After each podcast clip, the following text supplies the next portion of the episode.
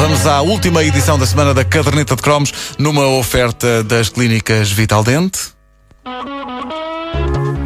Edição de Nuno Marco, também disponível em podcast em radiocomercial.clix.pt.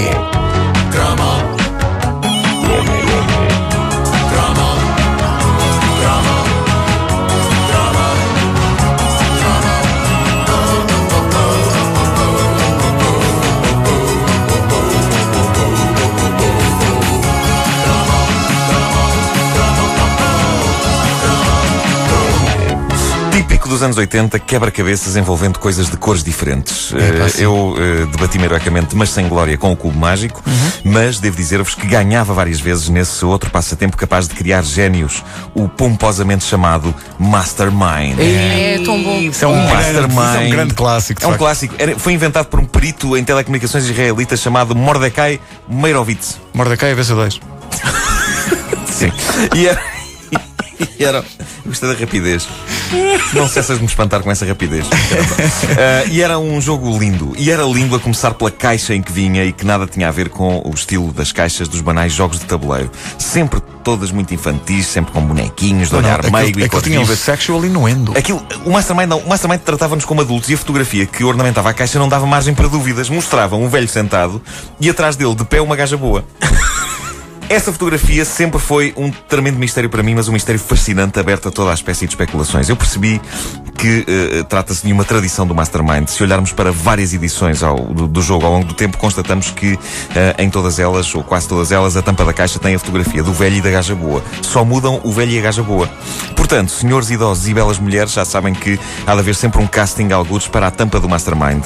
O mais próximo da tampa do Mastermind em Portugal foi, sem dúvida, o programa Duetos Imprevistos, com a Bárbara Guimarães e o mestre António Vitorino de Almeida.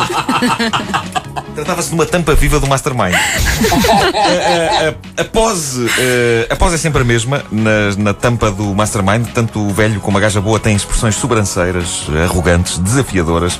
Eu lembro-me de perder horas a contemplar aquela fotografia da tampa do Mastermind e das minhas reflexões sobre aquela imagem irem evoluindo à medida que eu ia crescendo. A minha primeira reflexão, muito ingênua, muito naiva, é que aquelas pessoas eram um avô e a netinha.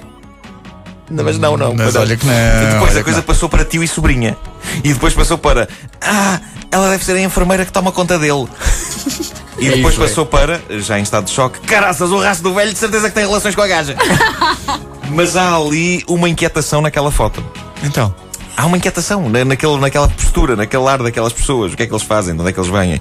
O que é certo é que a caixa do Mastermind sempre se destacou no meio das caixas dos eh, restantes jogos e essa era de certeza a ideia de quem decidiu que o jogo ia ser embalado daquela forma. A primeira sensação que se tinha numa loja de brinquedos, quando no meio de todas as caixas infantis e coloridas surgiu o velho e a gaja boa, era que alguém se tinha esquecido de um filme porno. Na prateleira. O, o jogo em si, simples e direto, um dos jogadores fazia uma combinação de cores com umas pecinhas num extremo do tabuleiro. Eram quatro cores, não eram? Eram quatro ou cinco. 4 ou 5, já não lembro. Mas escondia numa casinha. Não, eram, eram, não, uma casinha, uma peça de plástico, ficava ali uma casinha. eram quatro cores visto. que não podiam ser Eram quatro. repetidas. Se calhar era isso. E o outro jogador tinha de ir tentando combinações de cores com as peças por ali acima até se esgotarem as linhas. O jogador que eh, fizera a combinação original depois dizia tipo: tens duas cores certas, uma no sítio certo e a outra não. Não, havia um, havia um pinozinho branco e um pinozinho um- preto. pininhos. O branco queria dizer sítio cor certa no sítio certo e, E a preta e o- cor, Exatamente. cor certa no sítio errado. exatamente. errado, E além disso, podias engolir se fosses muito pequeno. Todas Sim, sim, sim, sim. Tinha. Lá está. A pessoa então ia refletindo sobre aquelas pistas até finalmente encontrar a sequência certa de cores. A bem dizer, era um jogo daqueles eh, especialmente indicados para indivíduos de óculos que, não tendo mais nenhum órgão a funcionar tão bem como o cérebro, faziam tudo para o ginasticar e ao mesmo tempo sonharem que um dia acabariam por ser como o velho da tampa do Mastermind e teriam a sua própria gaja boa. Aliás, é espantosa a maneira como nos anos 80 se usavam miúdas giras em coisas altamente cerebrais. Uh, se bem se lembram, revistas lendárias de palavras cruzadas como a Cruzadex eram compostas por páginas e páginas de interessantes puzzles, mas tinham sempre uma moça seminua na capa. E essa moça seminua constituía de facto o mais próximo de vida sexual que um leitor da Cruzadex iria ter nos, nos tempos mais próximos. É, não, isto é que é uma mulher nua. aham. Ora então, suíno com duas letras.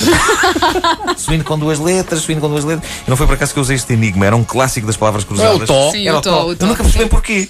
Porquê? Espera, espera, espera, Um suíno espera, com duas letras, a resposta é tó. É. Espera aí, um suíno? Suíno com duas letras é tó.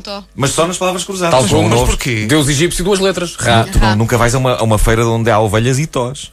Claro que não. É? Isso não faz E sentido havia o quinto estômago dos bovinos, Também nas palavras cruzadas. que era o, o. E o Rio- e o Rio da Suíça. Uau! A-A-R. Muito tempo perdido, muito pouca sexualidade. Ora bem, hoje em dia surgem raparigas belíssimas e não muito vestidas nas capas de revistas de informática e gadgets. E o mais assombroso, isto eu já vi, é que há malta a olhar para aquela capa e a dizer É muito bom, olha-me só para o novo iPhone, tem 30 gigas.